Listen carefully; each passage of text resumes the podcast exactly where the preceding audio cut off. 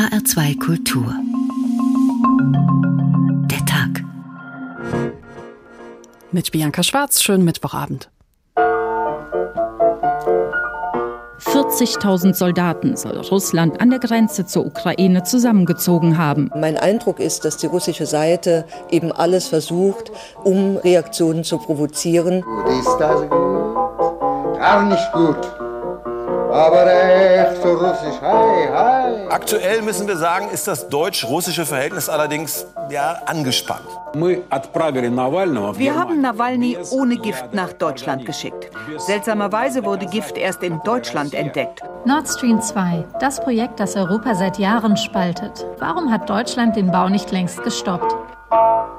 Bisschen hätte ich noch verziehen, das ist russisch, echt russisch, aber die Vertraulichkeit geht zu weit, tut mir leid. Soll das jetzt alles auf dem Meeresgrund der Ostsee vergammeln? Das Material, die Investitionen, die Steuergelder? Es gibt ja eine riesige Liste von Kritikpunkten an Russland.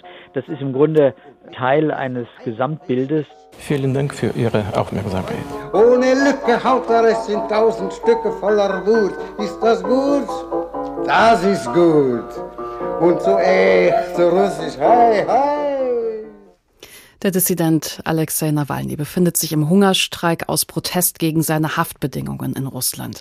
Zeitgleich bestellt Bayern dort im großen Stil den Impfstoff Sputnik. An der Grenze zur Ukraine wird seit Wochen ein riesiges Militärlager aufgebaut.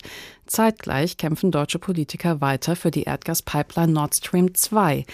Seit jeher ist Russland der Nachbar, den man abwechselnd verflucht, vielleicht sogar fürchtet, weil er schon mal über den Zaun droht und dem man dann wieder liebevoll über diesen gleichen Zaun zuwinkt, weil er einem ja immer freundlich Zucker leiht, wenn man mal keinen mehr im Haus hat.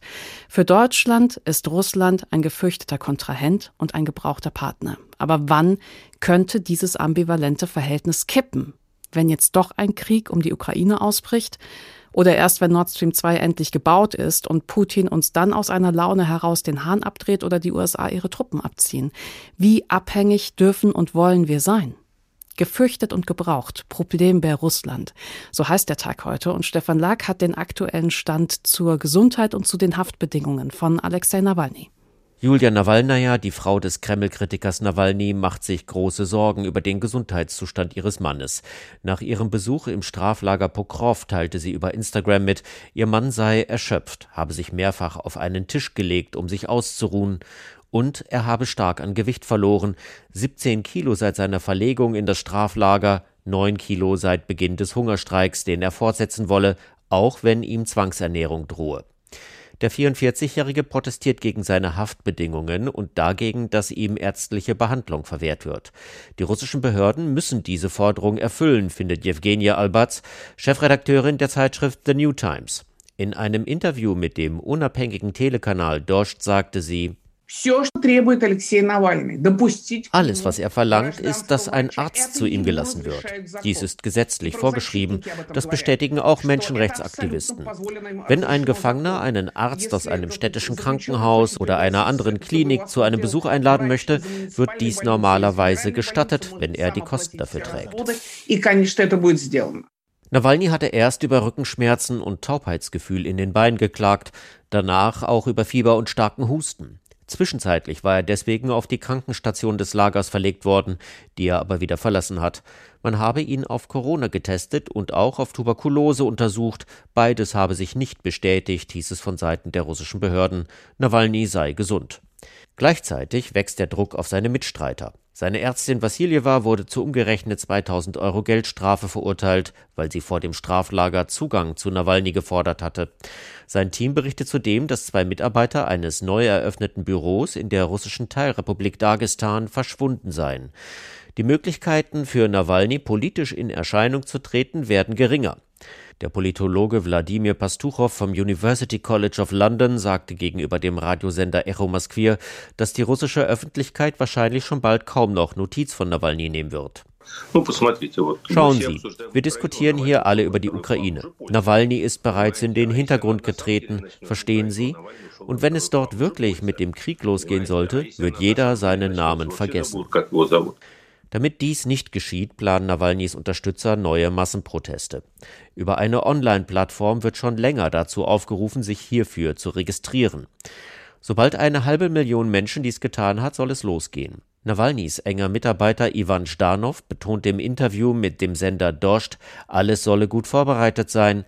Anders als bei den spontanen Protesten nach Nawalnys Festnahme wolle man diesmal eine Genehmigung der Veranstaltungen bekommen. Auf die Kundgebungen bereiten wir uns monatelang vor. Wir glauben, dass wir alles dafür tun müssen, dass diese Veranstaltungen genehmigt werden. Dass dies geschieht, ist keineswegs sicher. Wir erwarten das nicht, aber wir müssen es trotzdem versuchen. Offensichtlich will man verhindern, dass Nawalnys Unterstützer nicht wieder wie beim letzten Mal zu Tausenden festgenommen werden. Bislang haben auf der Plattform über 420.000 Menschen ihr Interesse bekundet, an Demonstrationen zur Unterstützung Nawalnys teilzunehmen. Stefan Lag über die Situation von Alexei Nawalny in Haft. Und das vertiefen wir jetzt mit Anke Giesen von der Menschenrechtsorganisation Memorial. Guten Abend. Guten Abend. Frau Giesen, was ähm, ich bei Alexei Nawalny ehrlich gesagt nie so richtig durchschau, seine Aktivitäten online, die wurden ja nie gestoppt. Also selbst jetzt nicht, wo er im Gefängnis sitzt. Ich habe heute Morgen noch mal geguckt. Er hat heute einen Post bei Instagram abgesetzt. Innerhalb Russlands ist er der viertpopulärste Blogger nach wie vor. Also warum gestattet man ihm denn weiter zu publizieren? Also gerade auch mit Blick auf den Umgang mit seinen Anhängern, mit denen bleibt er ja so in Kontakt. Ähm, ja, man kann jetzt nicht sagen, dass man es ihm gestattet. Also grundsätzlich sind in Straflagern in Russland der Besitz von Mobiltelefonen ist verboten. Ähm, jetzt gibt es aber eben in Russland einerseits Gesetze und andererseits äh, Mitarbeiter von Straflagern, die möglicherweise nicht gut verdienen und die man dann auch durch Zahlen von kleinen Bestechungsgeldern dann durchaus auch dazu bewegen kann, mal wegzugucken. Und äh, Nawalny hatte ja eben Besuch von seiner Ehefrau, also möglicherweise hat die ihm ein Smartphone auch äh, mitgebracht oder zugesteckt und ähm, der eine oder andere hat vielleicht dann auch ein Geschenk bekommen, das Nawalny jetzt erstmal nochmal wieder posten kann. Ähm, ob man ihm das dann wieder wegnimmt, das ist jetzt eine andere Frage. Also könnte aber auch sein, dass seine Frau für ihn postet, sozusagen, dass er das gar nicht selbst absetzt. Natürlich kann es auch sein, dass, also er darf ja Briefe schreiben und er darf auch hin und wieder, also jetzt über, also telefonieren und dass er einfach auch diese Nachrichten rausgibt und die andere für ihn auf seine Seite setzen. Das ist natürlich auch möglich. Ne? Aber es kann auch sein, dass er jetzt erstmal noch ein paar äh, Tage ein Smartphone im, in seiner Kolonie behalten darf. Das ist auch durchaus möglich. Also wenn eben die entsprechenden Wärter wegsehen. Hm. Was zeichnet denn generell das politische System Russlands aus, also im Zusammenhang mit dem Justiz- und mit dem Gefängniswesen? Was ist da wichtig zu wissen? Ja, wichtig ist eben zu wissen, dass ähm, wir einerseits, sagen wir mal, ähm, ein politisches System auf dem Papier haben, also was in der Verfassung festgeschrieben wird, was in Gesetzen geschrieben wird, in Regeln, Ausführungsvorschriften ähm, und wo natürlich Russland nominell eine Demokratie ist, ein Rechtsstaat mit Gewaltenteilung und dass wir aber andererseits eben ähm, Menschen haben, die, ähm, die ein Interesse haben, ihre persönliche Situation zu verbessern, weil sie möglicherweise schlecht verdienen, weil sie an unattraktiven Posten eingesetzt sind im Rahmen des Staatsapparates und die immer ein Interesse haben, ihre Situation zu verbessern, daher bestechlich sind und natürlich, wir haben auch eine autoritär strukturierte, immer noch autoritär strukturierte Gesellschaft, also die stark über Hierarchien funktioniert und wo man dann auch immer gewogen ist, derjenige, der hierarchisch über einem steht, sozusagen dem Gunste zu erweisen, damit er sich für einen einsetzt.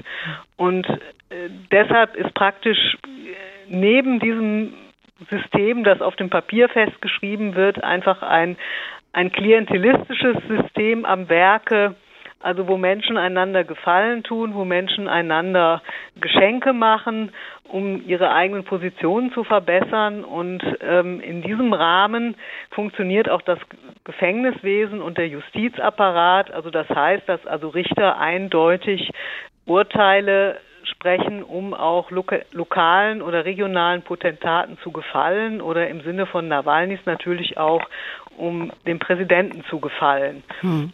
Also, Frau Giesen, ich würde gerne über Memorial mal generell sprechen. Das ja. ist ja eine internationale Menschenrechtsorganisation, unter anderem mit den Schwerpunkten Eintreten für die Einhaltung der Menschenrechte, soziale Fürsorge für die Überlebenden des sowjetischen Straf- und Arbeitslagersystems Gulag und Einsatz für politische Gefangene. Ende der 80er in der Sowjetunion gegründet mit Sitz in Moskau. Und ihre Arbeit war in Russland auch mal hoch angesehen. Das ist aber in den letzten Jahren Jahren auch immer riskanter geworden für die Mitarbeiter. Wie gehen denn die russischen Behörden mit ihnen um? Ja, also vor allen Dingen seit 2012 ist die Arbeit von Memorial immer schwieriger geworden, seitdem also das sogenannte Agentengesetz verabschiedet wurde. Und das ist jetzt auch noch stufenweise immer mehr verschärft worden. Das Agentengesetz besagt also, dass Organisationen, die gesellschaftspolitisch tätig ist und gesellschaftspolitische Tätigkeit wird in diesem Falle nicht genau definiert, also im Prinzip ist das praktisch alles.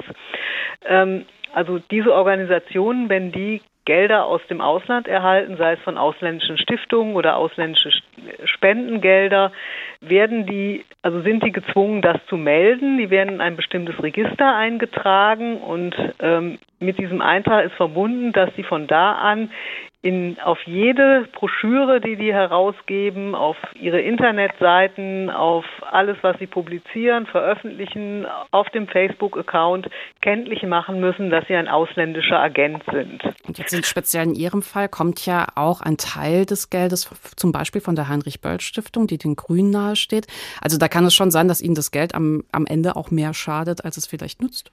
Ja, das ist das muss abgewogen werden. Also gerade auch ähm, der Memorialverband in Moskau wird stark von der Heinrich-Böll-Stiftung äh, unterstützt und seitdem er also gezwungen ist, sich selbst immer wieder als ausländischer Agent auszuweisen, ähm, werden Veranstaltungen weniger besucht, werden an Projekten weniger teilgenommen, weil sich ähm, zum Beispiel Schulen bei Geschichtsprojekten nicht mehr beteiligen, weil Lehrer Angst haben, weil Eltern Angst haben, ausländischer Agent hat eben auch eine Geschichte vor der, ähm, aus der stalinistischen Ära.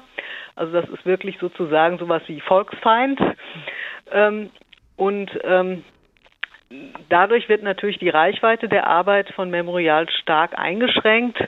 Ähm, andererseits, wenn man jetzt sagen würde, wir nehmen keine ausländischen Gelder mehr an, wir versuchen uns über innerstaatliche Spenden, innerrussische Spenden zu finanzieren, dann könnte man viele Projekte gar nicht mehr auf den Weg bringen, weil man einfach das Geld nicht mehr hätte und man müsste auch Mitarbeiter entlassen, mhm. die nicht mehr finanziert werden können. Also deshalb ist es ein permanenter Abwägungsprozess, äh, wie bin ich wirksamer, mhm. wenn ich in diesem Register eingetragen bin, mehr Geld habe, aber weniger, aber bei bestimmten Teilen der Bevölkerung nicht mehr anschlussfähig bin oder wenn ich sozusagen auf dieses Geld verzichte, nur noch auf ganz kleiner Flamme arbeiten kann, aber vielleicht mehr gesellschaftliche Akzeptanz habe. Memorial ist ja für seine Arbeit auch mit vielen internationalen Preisen ausgezeichnet worden, unter anderem der Alternative Nobelpreis. Und Ihnen geht es eben um Transparenz und Aufklärung, also eben auch zu zeigen, wie es beispielsweise den politischen Gefangenen geht. Jetzt haben wir ja angefangen im Gespräch bei äh, Alexei Nawalny. Ich würde gerne damit enden. Nawalny ist ein super populärer Fall. Ja. Da gibt's ja noch andere Gefangene, die eben nicht diese Bekanntheit im Ausland genießen. Und unter was für Risiken, unter welchen Gefahren leben die denn? Ja, also natürlich auf Nawalny ruht jetzt sozusagen das Auge der äh, internationalen Öffentlichkeit und das schützt ihn auch in gewisser Weise. Also ähm, auch wenn er jetzt in Hungerstreik steht und ihm medizinische Versorgung verweigert wird, die er brauchen würde, aber äh, die Behörden, denke ich, werden es nicht ankommen lassen, ähm, dass er wirklich in Todesgefahr gerät. Ähnlich wie damals auch bei dem ukrainischen Regisseur Sentsov. Ähm, es gibt aber eben auch weniger bekannte politische Gefangene und die werden eben zum Teil in Straflagern untergebracht, irgendwo im fernen Osten, wo also die Zustände weit schlimmer sind, wo auch die Gefahr besteht, dass man zum Beispiel von kriminellen Mithäftlingen bei Streitereien erschlagen wird. Ähm, wir haben ein ganz bekanntes Mitglied von uns, ähm, Juri Dimitriev in Karelien, der äh, hat sich um die Aufklärung ähm, der dortigen in Karelien befindlichen Massengräber von NKWD-Opfern ähm, gekümmert und ähm, ist jetzt ist jetzt schon seit mehreren Jahren auch in Haft, weil man fingiert hat, dass er angeblich ein Kinderschänder sei. Und ähm, der hat es weit schwerer im Lager, also weil das auch nochmal eine stigmatisierende Verurteilung ist. Und äh, wir hoffen, dass er diese Haft überlebt. Also er hat noch einige Jahre abzusitzen und ob das funktioniert, wissen wir nicht. Und ähm, ähm, auf dem ruht nicht die gleiche internationale Aufmerksamkeit wie auf Nawalny. Weswegen Ihre Arbeit dann ja auch so wichtig ist. Herzlichen ja. Dank, Anke Giesen von der Menschenrechtsorganisation Memorial. Ja, Russland ist ein ambivalenter Partner, aber es gibt einen Punkt, da sind sich die meisten Menschen wahrscheinlich einig. Russische Literatur wunderbar. Also wie viele großartige Bücher von russischen Autoren haben wir denn schon gelesen? Ein paar schildern völlig absurde Szenen und solche ähm, geben wir Ihnen heute Abend wieder aus Lust an russischer Literatur. 1836 hat Nikolai Gogol die Erzählung Die Nase veröffentlicht. Übrigens ein russischer Literat ukrainischer Abstammung, zu der Zeit hieß das aber noch Kleinrussland. Das hier ist der Anfang der Nase, leicht gekürzt. Der Kollegienassessor Kowalow wachte ziemlich früh auf machte, was er übrigens immer tat, sobald er aufwachte, wenn er sich auch die Ursache nicht zu erklären vermochte.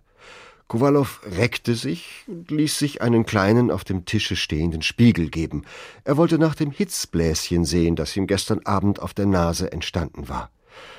Aber zu seinem größten Erstaunen bemerkte er, dass er statt der Nase nur eine vollständig glatte Stelle im Gesicht hatte. Im höchsten Grad erschreckt, ließ sich Kowalow Wasser reichen und rieb sich mit einem Handtuch die Augen. Wirklich, er hatte keine Nase mehr. Er begann sich mit den Händen zu befühlen, er kniff sich, um sich zu überzeugen, ob er nicht schliefe. Nein, allem Anschein nach schlief er nicht mehr. Da sprang der Kollegin Assessor Kowalow aus dem Bett und schüttelte sich. Nein, keine Nase mehr. Er ließ sich sofort die Kleider geben und eilte dann geradewegs zu dem Oberpolizeimeister. Zum Unglück war auf der Straße nicht ein einziger Kutscher zu sehen, und so musste er zu Fuß gehen, wobei er sich in seinen Mantel hüllte und das Taschentuch vor das Gesicht hielt, sich stellend, als blute ihm die Nase. Plötzlich stand er wie angewurzelt vor einer Haustür. Dort ging etwas ganz Ungewöhnliches vor. An der Einfahrt hielt ein Wagen, der Schlag wurde geöffnet, und heraus trat in gebückter Haltung ein Herr in Uniform und eilte die Treppe hinan. Wie groß war Kowalows Schrecken und Erstaunen, als er bemerkte, dass dieser Herr seine eigene Nase war. Bei dieser außerordentlichen Erscheinung war es ihm, als ob alles um ihn herum sich drehte. Er fühlte, dass er sich kaum auf den Beinen zu halten vermochte, allein er beschloss, am ganzen Leibe bebend, als hätte er das Fieber, unter allen Umständen zu warten, bis die Nase in den Wagen zurückkehren würde. Nach Verlauf von zwei Minuten kam die Nase wirklich wieder heraus. Sie war in goldgestickter Uniform mit großem Stehkragen, sie trug sämisch lederne Beinkleider und an der Seite hing ein Degen.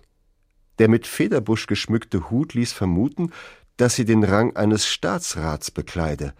An allem war zu erkennen, dass sie Besuche machte.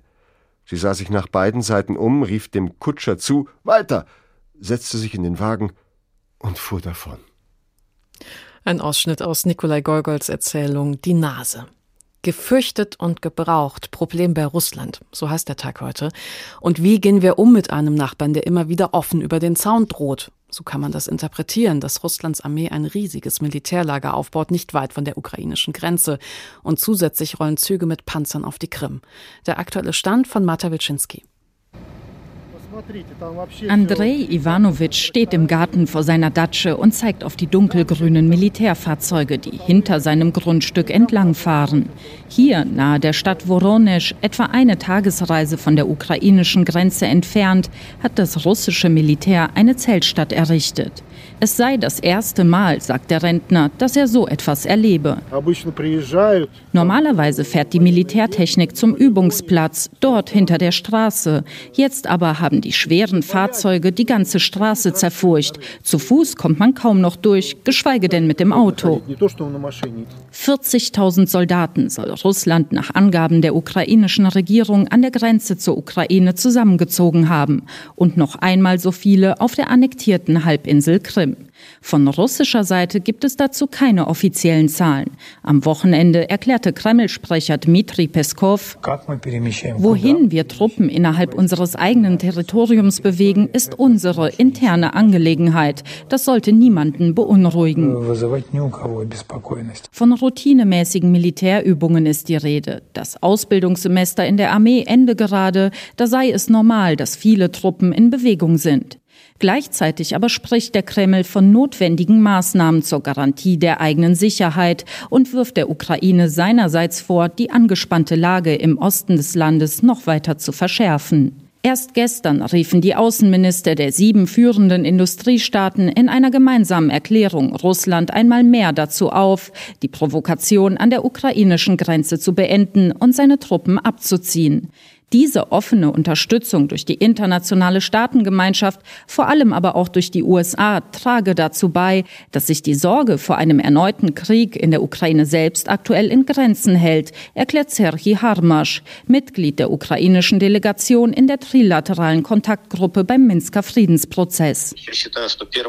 Ich glaube, anfangs hatte Russland eine lokale Provokation geplant, damit die Ukraine darauf reagieren muss. Aber jetzt wird sich Putin meiner Meinung Meinung nach nicht mehr darauf einlassen. Ich glaube nicht, dass er im Moment an einem groß angelegten Krieg interessiert ist, besonders weil die Staatsduma-Wahlen im September anstehen. Die Gespräche über eine friedliche Lösung im Osten der Ukraine, davon ist Serhii Harmasch überzeugt, können und müssen auch angesichts dieser erneuten Zuspitzung weiter fortgeführt werden. International wächst also die Sorge, der Konflikt um die Ostukraine könnte wieder aufflammen. Gerhard Mangott ist Politologe und Professor für internationale Beziehungen an der Uni Innsbruck. Sein Forschungsschwerpunkt Regimelehre Russlands und der Ukraine. Guten Abend. Schönen guten Abend. Herr Mangott, die Ukraine geht davon aus, dass Russland 40.000 Soldaten an der Grenze zur Ostukraine zusammengezogen habe. Was ist das denn für ein Timing? Da war jetzt sieben Jahre Ruhe. Warum gerade jetzt? Die jüngste Eskalation hängt damit zusammen, dass die ukrainische Regierung in den letzten Monaten sich sowohl innenpolitisch als auch außenpolitisch neu positioniert hat. Innenpolitisch hat Präsident Zelensky in der Ukraine umstritten und zunehmend unpopulär entschieden, drei Fernsehsender zu schließen, die der russlandfreundlichen Oppositionspartei nahestehen und hat Handlungen begonnen, Sanktionen gegen den Eigentümer dieser Sender, Viktor Medvedchuk, der ein enger Freund von Wladimir Putin ist. Und außenpolitisch hat die Zelensky-Regierung bei den Verhandlungen zwischen der OSZE, Russland und der Ukraine über eine Lösung des Konfliktes in der Ostukraine eine zunehmend harte Haltung eingenommen. In der Umgebung Zelenskis spricht man immer offener davon, dass die Ukraine sich nicht mehr an das Minsker Abkommen halten wolle, das, so die Argumentation, zu viel von der Ukraine verlange und zu wenig von der Separatistenseite. Putin hat ja ebenfalls auf den international anerkannten Minsker Friedensplan verwiesen von 2015 und er hat gleichzeitig beklagt, die Ukraine hält ihn nicht ein. Was steht denn da konkret drin und macht die Ukraine tatsächlich nicht mit? Nun, der erste Teil dieses Abkommens befasst sich mit militärischen Fragen und da ist das äh, zentrale Ziel die Schaffung eines umfassenden und dauerhaften Waffenstillstandes. Etwas, was wir eigentlich nie gehabt haben seit 2015. Und äh, der jüngste Waffenstillstand, der auch brüchig gewesen war, ist eben gerade im Februar aufgekündigt worden. Von der Ukraine verlangt dieses Abkommen im politischen Teil Zugeständnisse, nämlich eine Verfassungsreform, die zur Dezentralisierung der Ukraine führt, ein Amnestiegesetz für die separatistischen Kämpfer und ein Gesetz über die ständige Autonomie der separatistisch besetzten Gebiete der Ostukraine. Auflagen, Forderungen an die Ukraine, die keine Regierung in Kiew erfüllen kann, wenn sie nicht politischen Selbstmord begehen will. Und genau von diesen Forderungen an die Ukraine, die damals unter Druck von dem Vorgängerpräsidenten Poroschenko anerkannt worden sind, genau davon abzugehen, ist das Ziel von äh, dem jetzigen Präsidenten Zelensky. Kontakt zwischen der Ukraine und dem Kreml gäbe es nicht. Eine Bitte um ein Telefonat sei unbeantwortet geblieben. Das meint die Sprecherin des ukrainischen Präsidenten. Aber mit dem US-Präsidenten telefoniert man ja durchaus. Joe Biden hat gestern Wladimir Putin ein Gipfeltreffen vorgeschlagen. Irgendwann in den kommenden Monaten, irgendwo in einem Drittland. Wie stehen denn die Chancen, dass Putin auf so eine Einladung eingeht? Nun, bisher hält sich die Kreml-Führung bedeckt, sagt noch nicht zu. Ähm, das ist äh, ein Spiel, das Wladimir Putin mit beiden betreibt, nämlich zu signalisieren, Russland habe nicht demütigst auf ein solches Treffen gewartet. Es wird sich Zeit nehmen, um zu entscheiden, ob es ein solches Treffen wirklich wahrnehmen will. Da werden aber vor allem Fragen der strategischen Rüstungskontrolle besprochen werden, nämlich der Frage, welches Abrüstungsabkommen, das über das jetzige hinausgeht, bis 2026 verhandelt und ratifiziert werden kann. Die Ukraine wird dabei eine Rolle spielen zweifellos, aber das Schwergewicht wird auf Rüstungsfragen liegen. Russland hat ja grundsätzlich erstmal verlauten lassen, es dürfe innerhalb seines Landes seine Truppen schließlich hin und her bewegen, wie es wolle. Ähm, der russische Verteidigungsminister Sergei Shoigu, der hat durchaus noch ein weiteres Argument genannt, das Vordringen der NATO. Die NATO habe neue eigene Truppen an die russische Grenze verlegt. Stimmt das? Nein, das ist so nicht richtig. Es gab keine nennenswerten Truppenbewegungen von NATO-Staaten an der Außengrenze Russlands oder auch nur an der Grenze zu Belarus. Also das ist ein nicht glaubwürdiges Argument. Und natürlich ist Russland verpflichtet, solche massive Truppenbewegungen im Rahmen der OSZE äh, zu melden und zu erklären, was es damit auf sich hat. Also Russland kann nicht, so wie das auf den ersten Blick erscheinen möge, einfach auf seinem Territorium Truppen massieren an der Grenze zur Ukraine, so wie es das will. Herr Mangott, äh, zum Ende, wie schätzen Sie es denn ein? Droht tatsächlich eine Eskalation? Ich glaube nicht, dass es zu einer direkten militärischen Eskalation zwischen Russland und der Ukraine kommt. Möglicherweise eine weitere Eskalation im Donbass, in den besetzten Gebieten, aber kein direkter Angriff Russlands auf die Ukraine. Ein solcher Angriff wäre in Russland unpopulär und das kann Putin nicht brauchen, weil seine Zustimmungswerte ohnehin relativ niedrig sind. Äh, Russland benutzt diesen Truppenaufmarsch vielmehr als einen Einschüchterungsversuch gegen Kiew, seine innenpolitischen, außenpolitischen Positionen zu überdenken. Und gleichzeitig ist es auch ein Signal an die beiden Administrationen, die ein näheres Verhältnis zur Ukraine sucht, bestimmte rote Linien nicht zu überschreiten. Herzlichen Dank. Gerhard Mangott ist Politologe und Professor für internationale Beziehungen an der Uni Innsbruck mit dem Forschungsschwerpunkt Regimelehre Russlands und der Ukraine. Ja, was die meisten beim Thema Russland dann doch uneingeschränkt sagen können, wir lieben russische Literatur, zum Beispiel die von Daniel Chams, ein Pseudonym. Eigentlich heißt der Jahrhundertschriftsteller Daniel Ivanovich Juvatschow, aber er hat sich dieses Pseudonym gegeben als Verweis auf die englischen Worte Charm und Harm, also zauberhafte Leichtigkeit einerseits, aber auch Leid andererseits. Das ist seine Erzählung Verluste aus seiner Kurzprosasammlung Fälle aus den 1930er Jahren. Andrei Andrejewitsch Miassow kaufte auf dem Markt einen Lampendocht und trug ihn nach Hause. Unterwegs verlor Andrei Andrejewitsch den Lampendocht und ging in ein Geschäft 150 Gramm Jagdwurst kaufen. Dann ging Andrei Andrejewitsch zum Milchladen und kaufte eine Flasche Kefir.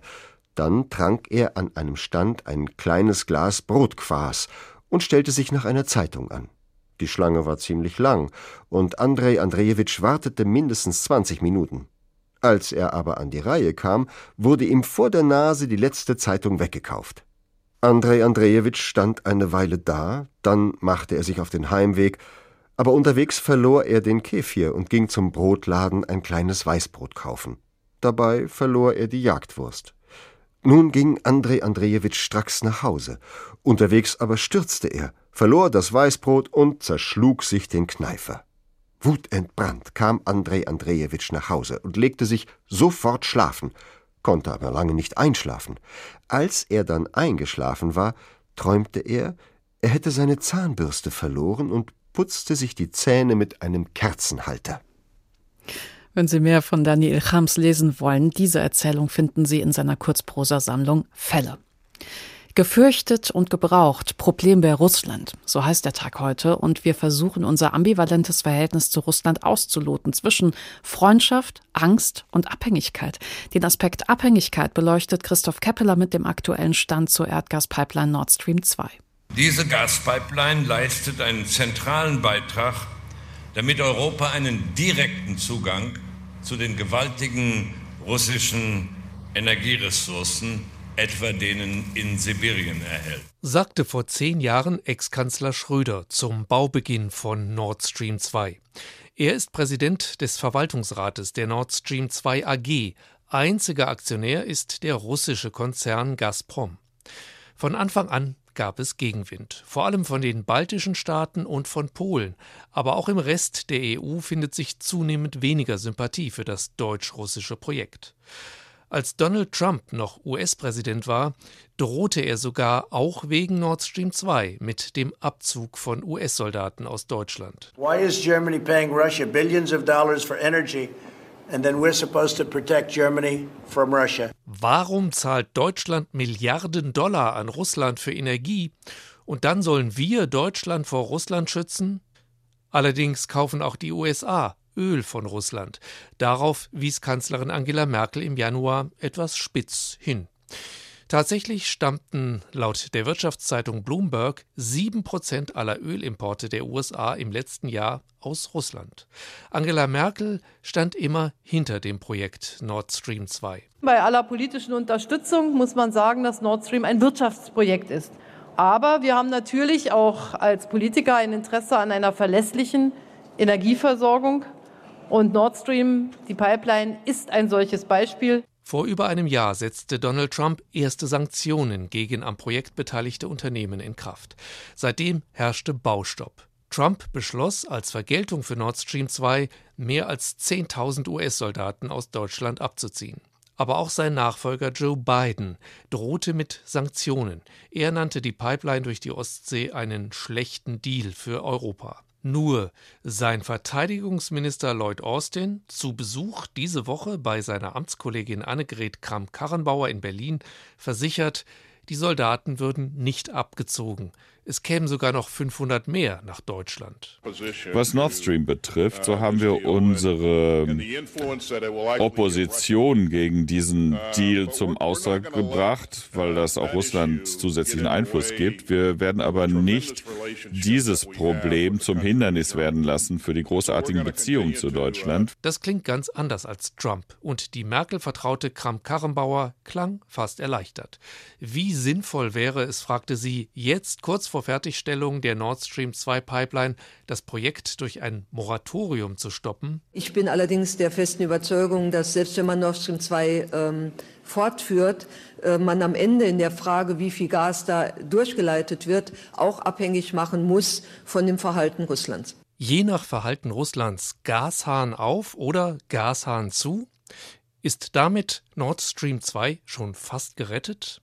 Seit dem Giftanschlag auf Alexei Nawalny Ende August 2020 ist auch in Deutschland von Sanktionen gegen Russland die Rede. Norbert Röttgen, CDU, der Vorsitzende des Auswärtigen Ausschusses im Bundestag, sagte: Da muss alles auf den Prüfstand. Ich finde zum Beispiel, wenn es jetzt zur Vollendung des Gasprojektes Nord Stream 2 käme, dann wäre das die maximale Bestätigung und Ermunterung für Wladimir Putin, mit genau dieser Politik fortzusetzen, weil er wird ja dafür sogar noch belohnt. Auch die Grünen fordern den Abbruch des deutsch-russischen Pipeline-Projekts. In Mecklenburg-Vorpommern dagegen, in dem das Ostseegas aus der Pipeline ankommen würde, beschloss die SPD-CDU-Mehrheit zusammen mit der Linkspartei eine sogenannte Umweltstiftung. Das meiste Geld dafür, 20 Millionen Euro, kommt von Gazprom. Ministerpräsidentin Manuela Schwesig räumte ein, dass die Stiftung helfen soll, US-Sanktionen zu umgehen.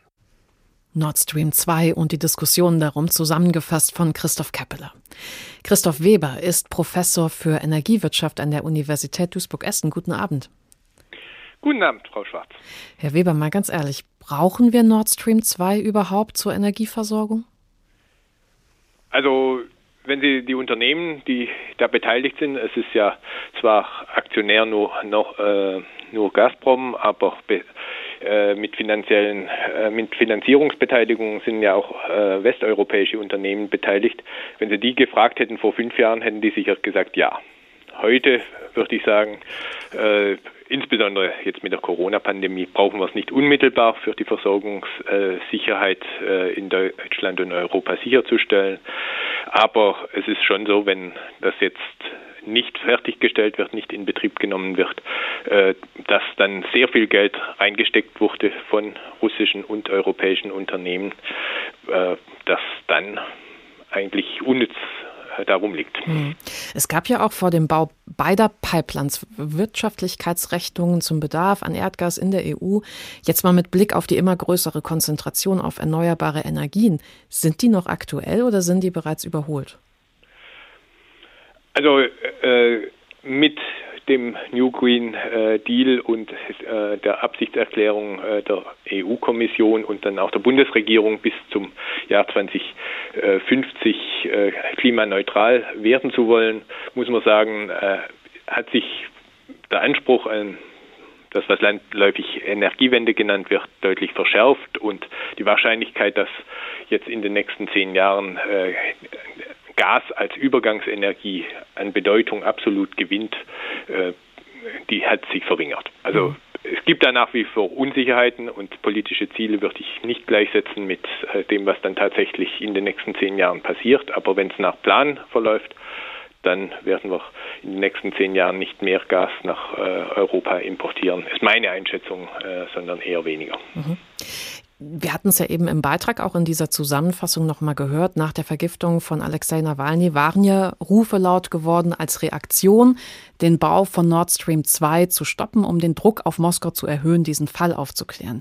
Wenn jetzt aber, wie Sie sagen, Nord Stream 2 gar nicht so wichtig ist, dann taugt das doch auch kaum als Drohgebärde. Also wenn man Druck auf Russland ausüben wollte, müsste man dann nicht drüber sprechen, Nord Stream 1 ebenfalls abzuschalten? Also das wäre ja ein äh, sehr äh, weitgehender Eingriff äh, in die wirtschaftliche Handlungsfähigkeit von Unternehmen. Auch da handelt es sich ja doch primär auf russischer und auf europäischer Seite erstmal um Aktivitäten von Unternehmen und nicht staatliche Aktivitäten. Also da müsste, ich bin kein Jurist, aber ich würde sagen, da eine juristisch äh, stichhaltige Begründung für so einen Eingriff zu finden, äh, erscheint mir schwierig.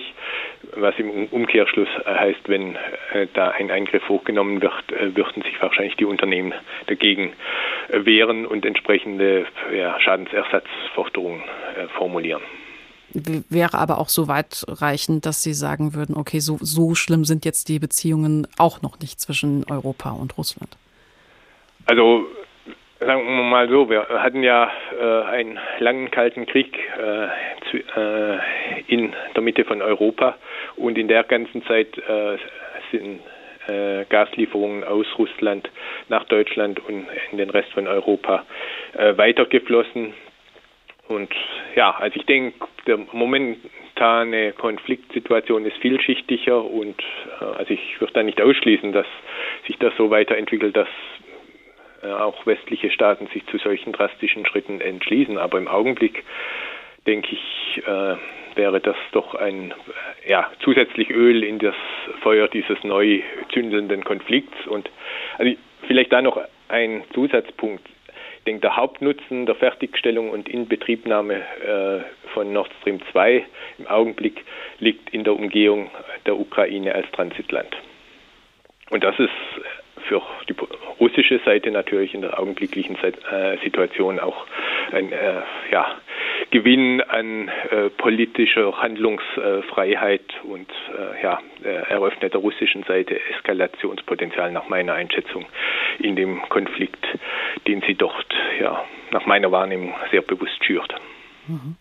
Wie könnte denn jetzt die Wissenschaft in diesem Fall äh, vielleicht auch bei einer politischen Entscheidung helfen? Ich meine, äh, so eine politische Entscheidung äh, ist ja vielschichtig, hat juristische, ökonomische, auch äh, ja, energietechnisch, systemische Aspekte. Verschiedene Wissenschaftler können da beratend, unterstützend tätig sein, aber es bleibt eine politische Entscheidung. Wir können da sicherlich helfen, Zusammenhänge zu erklären, auch Zukunftsszenarien äh, durchzubuchstabieren und Risikobetrachtungen äh, ja, zu substantiieren.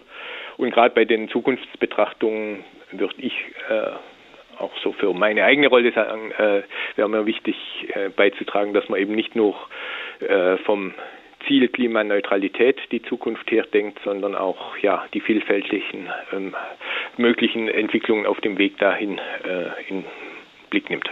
Weil wir den Schalter ja nicht einfach umlegen können und plötzlich ist alles klimaneutral. Nee, also ich meine, Wasserstoff wird ja jetzt zumindest in der Branche äh, sehr intensiv diskutiert, aber in den nächsten zehn Jahren erwarte ich äh, da noch keinen substanziellen Beitrag äh, zur deutschen Energieversorgung.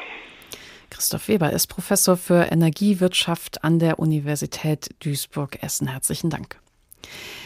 Aus Lust an russischer Literatur haben wir Ihnen heute Abend drei absurde Stückchen rausgesucht. Das dritte kommt jetzt vom Autor Venedikt Jerofejew. Er hat 1978 die Reise nach Petuschki veröffentlicht. Da geht es um eine Bahnfahrt nach Petuschki und während dieser Bahnfahrt betrinkt sich der Protagonist. Je mehr er trinkt, desto surrealistischer werden auch die Schilderungen. In der folgenden geht es um ein Gespräch zwischen ihm und einem Mitreisenden und das Image der Russen im Ausland. Sie sind doch viel herumgekommen, sagte der Schnurrbärtige, haben viel gesehen. Sagen Sie, wo schätzt man den russischen Menschen mehr, diesseits oder jenseits der Pyrenäen? Jenseits weiß ich nicht, aber diesseits schätzt man ihn überhaupt nicht. Ich war zum Beispiel in Italien. Dort schenkt man dem russischen Menschen keinerlei Beachtung. Die singen und malen nur den ganzen Tag.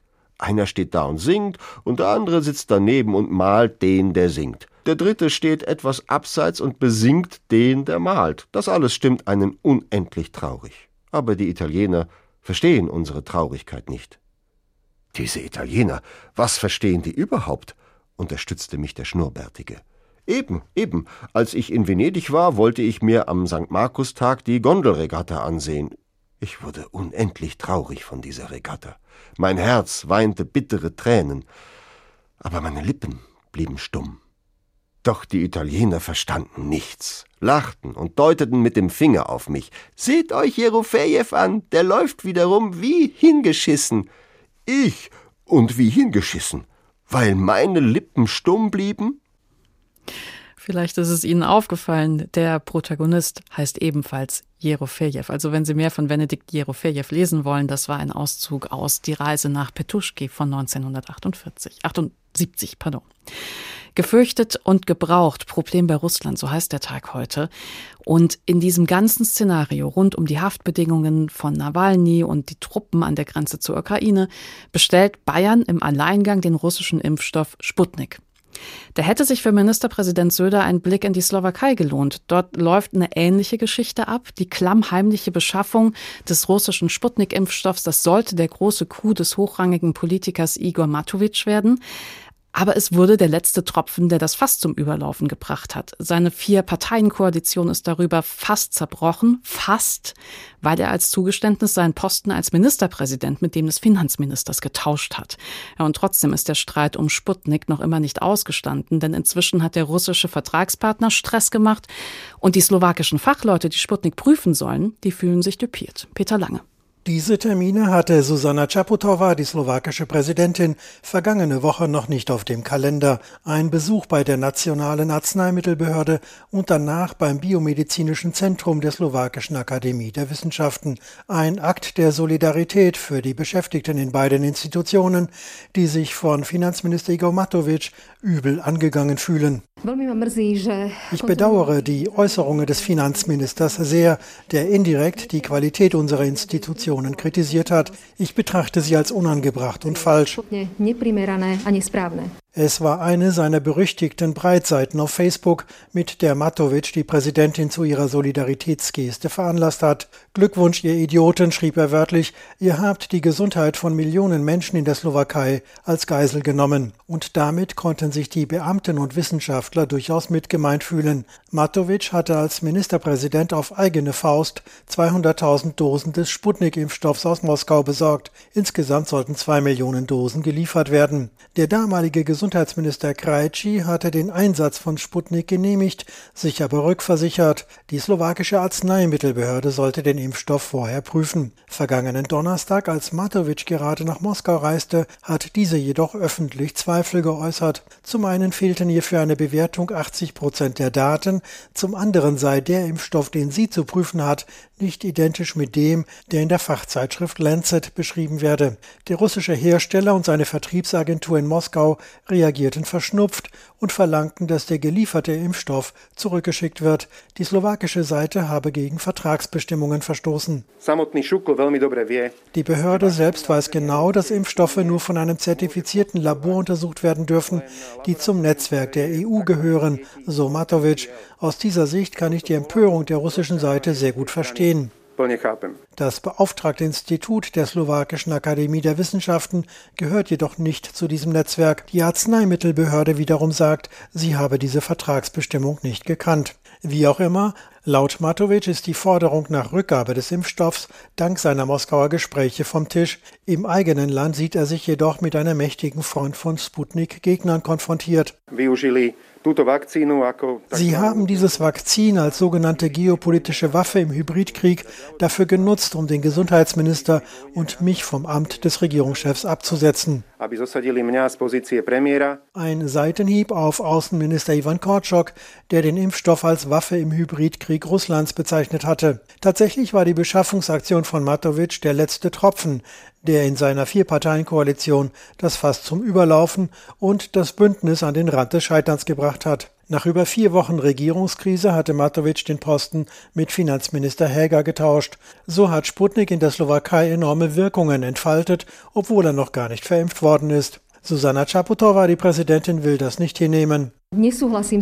Ich bin nicht damit einverstanden, dass das Thema Sputnik missbraucht wird, um die Slowakei zu spalten. Nach ihren Angaben sprechen übrigens die letzten Ergebnisse der slowakischen Labore durchaus zugunsten von Sputnik. Mit dem Verstand ist Russland nicht zu begreifen. Es ist mit einer Elle nicht zu messen. Es hat etwas Eigenes. An Russland kann man nur glauben.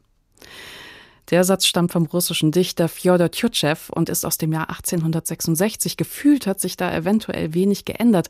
Wir versuchen jetzt trotzdem ein Fazit aus dieser Sendung zu ziehen mit Johannes Krotzki, ehemaliger Russland-Korrespondent der ARD und Honorarprofessor für Osteuropa-Studien an der Uni Bamberg. Guten Abend. Einen schönen guten Abend, Frau Schwarz.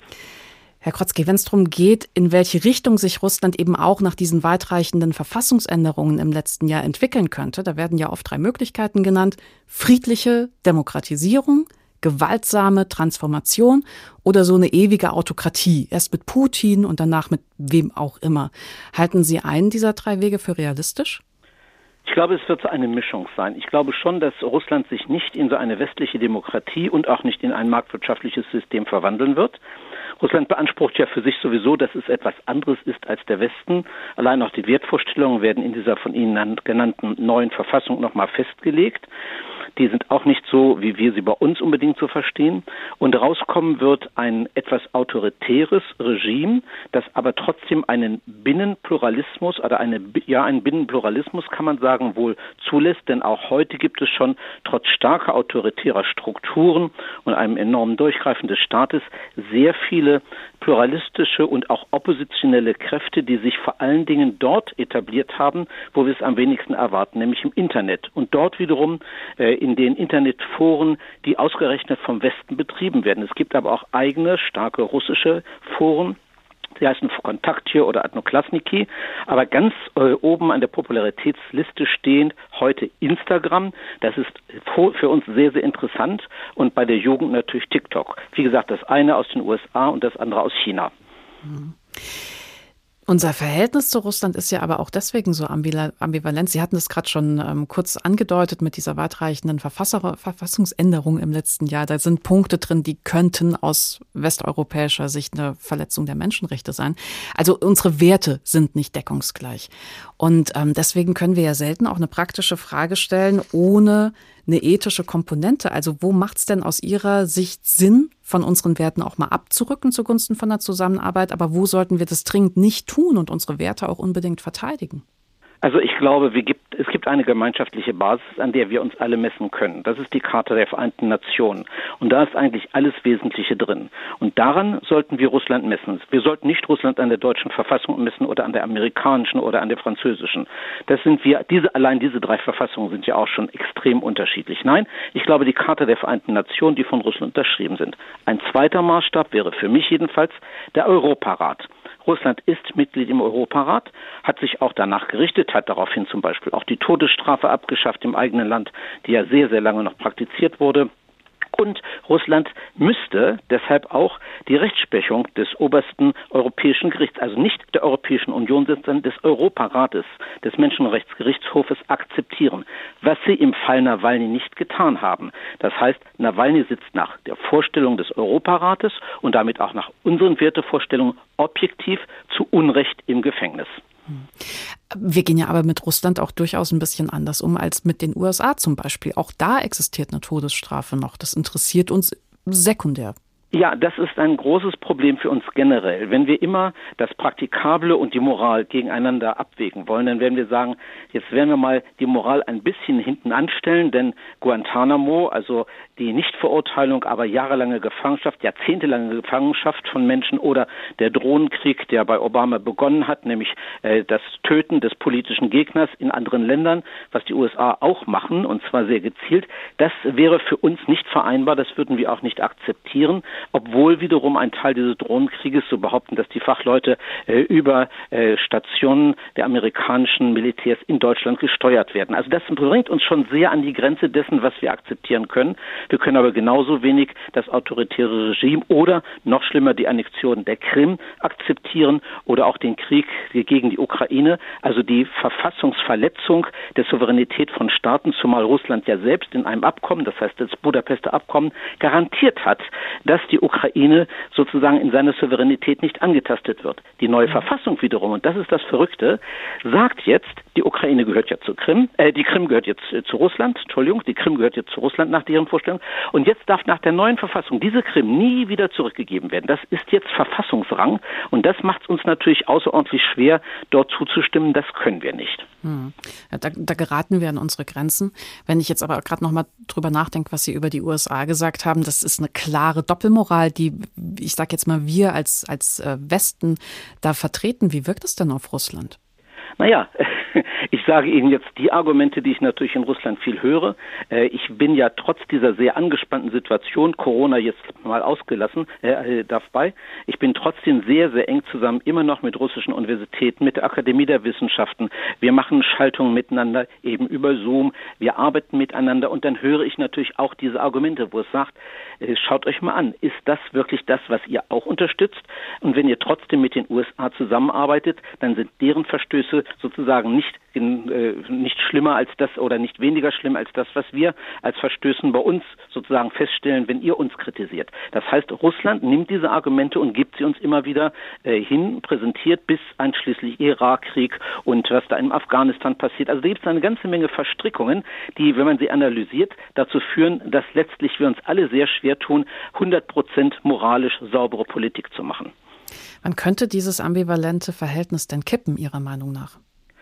Also es könnte kippen, wenn es zu einer Eskalation kommt, zum Beispiel um die Ukraine, woran ich allerdings, ja, ich will nicht dran glauben, aber ich habe auch nicht an den Jugoslawienkrieg geglaubt und der ist trotzdem gekommen. Also insofern habe ich auch gelernt, sehr vorsichtig zu sein. Also dort, wo Russland militärisch über seine Grenzen hinaus äh, aktiv wird, vor allen Dingen im nahen Ausland. Aber es gibt Dinge, die, an die ich immer wieder gerne erinnere. Es gab einen Schriftsteller, Alexander Solzhenitsyn, der wurde als unser Mann im Westen gefeiert, als er ins Exil geschickt wurde und er wurde als Dissident äh, verfolgt und musste das Land verlassen. Dann kam er zurück und hat sich ganz antiwestlich gezeigt. Und das Konzept, was heute Putin macht, steht in einem kleinen Büchlein von Alexander Solzhenitsyn, das heißt auf Russisch Kaknam Abostroit Rassiu, also wie man Russland umbauen wird. Da steht alles drin.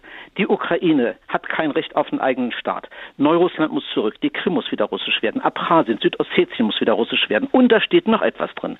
Nordkasachstan, was ja überwiegend russisch besiedelt ist, soll auch nach Russland.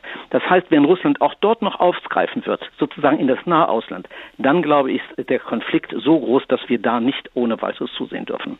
Johannes Kotzke, wir haben nur noch ein paar Sekunden, aber können Sie vielleicht am Schluss noch schnell sagen, Sie wünschen sich ja eine niedrigschwellige Zusammenarbeit mit Russland. Was meinen Sie damit? Äh, kleinteilig, Städtepartnerschaft, wissenschaftliche Zusammenarbeit, Kulturaustausch mit den normalen Menschen und wer es kann, soll ins russische Internet reingucken, sich mit Leuten befreunden über Facebook, über Instagram und dergleichen mehr. Es geht auch in englischer Sprache, denn Englisch ist inzwischen eine weit verbreitete Sprache in Russland. Herzlichen Dank, Johannes Krotzki, ehemaliger Russland-Korrespondent der ARD, Honorarprofessor für Osteuropa-Studien an der Uni Bamberg. Gefürchtet und gebraucht, Problem bei Russland. Das war der Tag und unsere Sendung finden Sie als Podcast auf ahr2.de und in der ARD Audiothek. Mein Name ist Bianca Schwarz und ich wünsche Ihnen noch einen entspannten Abend.